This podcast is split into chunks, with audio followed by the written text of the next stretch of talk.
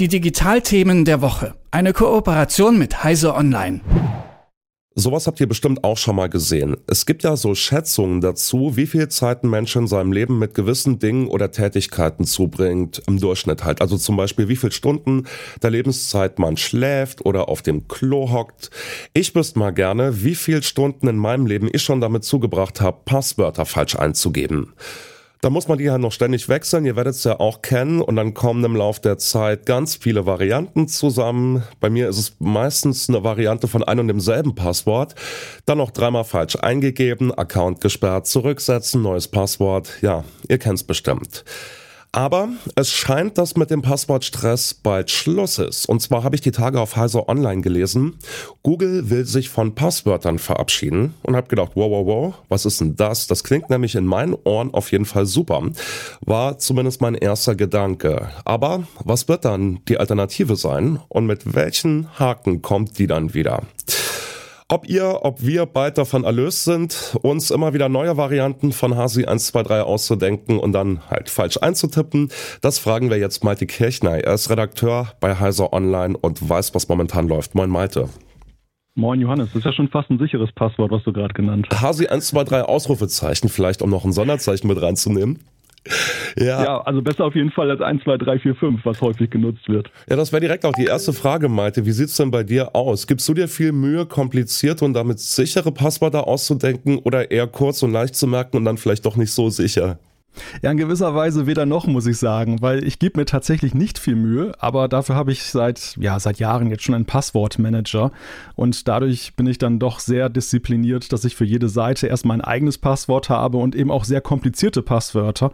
Das Problem ist halt nur, ohne meinen Manager bin ich geliefert, also dann käme ich in keine Seite mehr rein. Ja, mein Vater verwendet so ein Ding auch ein 16-stelliges Masterpasswort. Da muss dann wirklich für jede Kleinigkeit erstmal dieser Riesenschlüssel eingegeben werden. Aber auf jeden Fall wahrscheinlich die sicherere Variante. Äh, Malte, Google nennt Sicherheit ja auch als einen der Gründe, weshalb man sich vom klassischen Passwort verabschieden will. Die Gründe, die dagegen sprechen, die liegen wohl auf der Hand. Die Zukunft, das sind demzufolge sogenannte Passkeys. Was sind denn Passkeys, Malte? Ja, Passkeys sind technisch kryptografische Schlüsselpaare. Da übernimmt dann also das Gerät für mich die Schlüsselfunktion, die ja sonst das Passwort hat. Es gibt da einerseits einen privaten Schlüssel, der liegt auf meinem Gerät, also zum Beispiel auf dem Smartphone oder Computer. Und der, mit dem wird ein Einmal-Passwort erzeugt, was dann eben an einen Dienst, bei dem ich mich vorher registriert habe, geschickt wird, also in dem Fall jetzt Google. Und dort ist ein öffentlicher Schlüssel von mir hinterlegt, damit können die dann abgleichen, ob dieser Schlüssel wirklich von mir kommt und ob ich berechtigt bin, dann eben Zugang zu bekommen. Ja, und das ist dann halt dieses Verfahren. Das ist mittlerweile in die Betriebssysteme, iOS und Android und weitere integriert und äh, hat halt den großen Vorteil, ist es eben auch an die Person gebunden, dadurch, dass ich ja eben mein Gerät als Schlüssel dann benutze. Das heißt, was brauche ich dann dazu? Ich brauche natürlich mein Gerät, ich brauche diesen einzigartigen Schlüssel und es gibt aber noch irgendeine physische Komponente, oder? Ja, die physische Komponente ist tatsächlich jetzt erstmal das Gerät, das ich, wo ich natürlich dann autorisieren muss, dass eben auch dieser Schlüssel erzeugt wird, beziehungsweise dieser Zugang erfolgt. Das geht im einfachsten Fall oder ja, ohne jetzt Biometrie zu benutzen mit eben einer PIN-Code-Eingabe, meistens der Gerätecode, den man sowieso benutzt. Oder eben, dass man eben biometrische Merkmale nutzt, wie den Fingerabdruck oder den, ein, ein Gesichtsscan. Auch das sind ja Funktionen, die bei den Geräten dann zum Beispiel schon dafür genutzt werden, dass man sie öffnet. Und sowas lässt sich dann nicht knacken oder hacken. Also einen Gesichtsscan zum Beispiel kann, kann keiner irgendwie stehlen oder kopieren oder so. Naja, also da bin ich immer sehr vorsichtig zu sagen, dass das äh, unsinkbar ist wie die Titanic. Natürlich ist es das nicht, aber das Risiko ist natürlich deutlich niedriger als jetzt bei den herkömmlichen Passwortverfahren, wo ja eben auch die menschliche Schwäche ausgeglichen wird, gleiche oder einfache Passwörter zu nutzen. Genauso ist es ja eben auch mal wieder zu Passwortdiebstählen gekommen, also auch, dass auch Server gehackt wurden und dann wurden da die Passwortdatenbanken ausgelesen. Wenn die nicht hinreichend äh, verschlüsselt waren, dann war eben das Problem, dass die Passwörter in der Welt waren. Das ist alles durch die Passkeys so ein bisschen ausgemerzt. Es sind ja auch Einmal-Passwörter, die darüber übertragen werden. Das heißt, es bringt auch nichts, jetzt diesen, dieses Passwort abzufangen. Aber das größte Risiko ist natürlich, dass sich jemand meines Geräts bemächtigt, auf dem der private Schlüssel liegt. Also das ganz profan physisch stiehlt. Und wenn da noch die PIN ausspioniert wird, ja, dann habe ich schon ein mittelschweres Problem. Und auch die Verschlüsselung, die ist nicht perfekt. Also Experten sagen, dass künftig mit Quantencomputern dürfte die relativ leicht zu knacken sein. Muss man allerdings dazu sagen, im Moment ist das jetzt noch Zukunftsmusik. Da muss man jetzt äh, sich um, zumindest um diesen Punkt, glaube ich, noch keinen ganz großen Kopf machen. Okay, also eine Hoffnung wird schon mal nicht erfüllt, nämlich dass es gleichzeitig extrem sicher und noch mega bequem wird. Wäre aber auch zu schön gewesen, ich habe schon befürchtet. Wenn ich jetzt mal so überlege, Smartphones, die man zum Beispiel per Scan vom Gesicht oder vom Daumen freischalten kann, die gibt's ja schon eine ganze Weile. Das heißt, ähm, werden wir dann bald irgend, also alle bald irgendwelche Scanner brauchen fürs Auge, fürs Gesicht, für so einen Freischaltungsstick? Ähm, weil da geht's ja dann, wenn ich das richtig verstanden habe, zum Beispiel bei Google, bei unserem Beispiel, geht's um alle Dienste. Das heißt, die wollen alle Dienste, die sie anbieten, dann auf diesen einen Schlüssel quasi ausrichten. Kann man das so sagen? Ja, es sind ja jeweils dann individuelle Schlüssel, die ich dann erzeuge, also eigene Passkeys dann für die eigenen Dienste.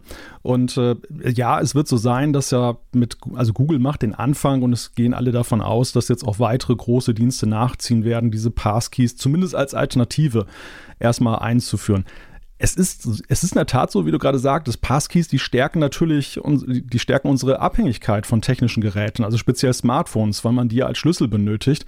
Oder es gibt eben auch die Möglichkeit, andere Geräte zu benutzen. Aber das freut natürlich erstmal die Smartphone-Hersteller und auch bei den Cloud-Diensten ist es natürlich wieder ein zusätzlicher Grund, eben, dass eine Abhängigkeit geschaffen wird, weil diese Cloud-Dienste nötig sind für den Abgleich, dass ich eben auf mehreren Geräten auch diese Passkeys habe. Sonst müsste ich nämlich tatsächlich mit jedem Gerät dass ich als Schlüssel benutze, eine eigene Beziehung sozusagen aufbauen. Das wäre sehr aufwendig. Ja, aber andererseits ist es bei Passwortmanagern ja auch nicht anders. Also da ist es ja eben auch so, dass es ja heutzutage bei den vielen Diensten, die wir nutzen, man kann kaum noch einen Überblick bewahren. Und äh, ja, das, das ist das nutzt im Grunde genommen die gleichen Instrumente, die wir, die wir hier da auch haben bei den Managern. Du hast es gerade schon so ein bisschen angedeutet, die Tech-Firmen, die Tech-Giganten sind hinter dem Thema alle hinterher, nicht nur Google. Und zwar gibt es sogar eine eigens gegründete ja, Allianz, Zusammenschluss von Tech-Firmen mit dem Namen FIDO.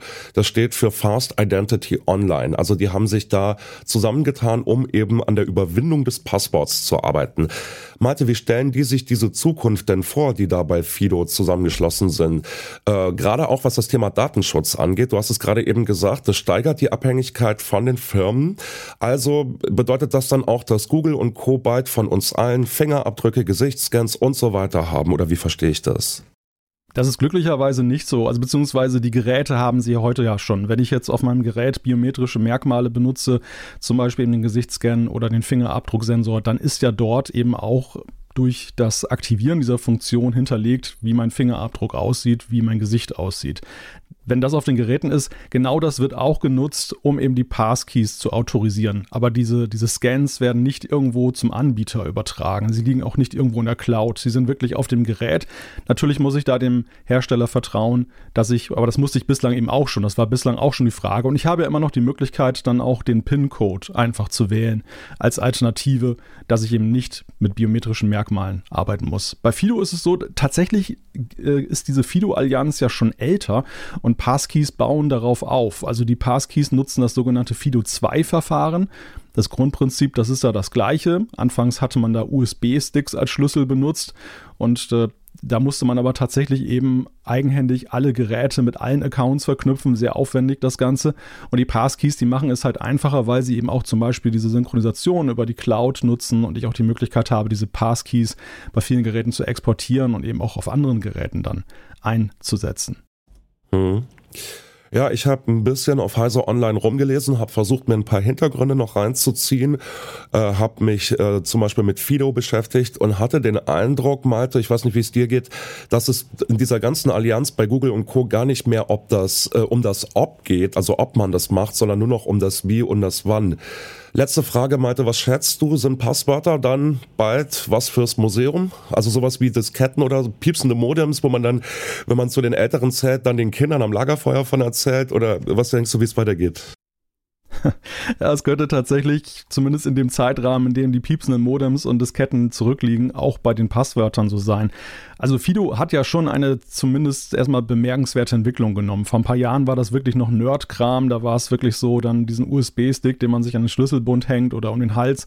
Das haben eher Nerds gemacht, die auf Nummer sicher gehen wollten. Und jetzt ist es ja auf dem besten Wege, eben allgemein bekannt zu werden. Und dadurch, dass es auch eben auch bei den ganzen Smartphone-Betriebssystemen integriert ist, zuletzt ja auch Apple, äh, ähm, dass es dann eben auch eine größere Reichweite einfach bekommt. Wichtig ist jetzt, dass die Dienste es unterstützen. Google ist da so ein ganz großer, der das jetzt unterstützt, nachdem es eine ganze Weile ziemlich ruhig war jetzt um diese, diese, dieses Passkey-Verfahren. Also ich, ich denke mal, der Angel, Dreh- und Angelpunkt ist vor allem die Haftungsfrage. Wir, wir lesen ja fast täglich von Passwortdiebstählen und Dateneinbrüchen und ähm, die Anbieter von Diensten, die könnten natürlich geneigt sein, dass sie irgendwann einfach sagen, wir erwarten jetzt, dass man Passkeys nutzt, damit, damit dieses Nutzerrisiko, dieses äh, zu einfache Passwörter oder Passwörter, die geklaut werden, dass die eingesetzt werden, dass man das unterbindet, dass man dieses Risiko deutlich minimiert. Aber im Moment da sehe ich das erstmal nur als optionales Angebot, weil es einfach auch noch zu viele gibt, die eben jetzt da ja einfach entweder keinen technischen Zugang dazu haben, aber auch die Akzeptanz. Also die Dienste wollen natürlich ja auch die Leute nicht ausschließen, dass sie sich abgekoppelt fühlen. Das wird sicherlich noch ein Prozess sein, wo wir ja ein paar Jahre noch warten müssen. Da kannst du mich ein paar Jahren noch mal fragen wo wir noch ein paar Mal die Passwörter allesamt falsch eingeben müssen, bis es endlich soweit ist. Malte, ich danke dir für die Infos, äh, für den Überblick über die Zukunft der Passwörter, der Logins und weshalb das gute, alte, klassische Passwort ja seinen Zenit wohl überschritten hat. Vielen Dank, Malte. Ne? Sehr gerne. Die Digitalthemen der Woche. Eine Kooperation mit Heise Online.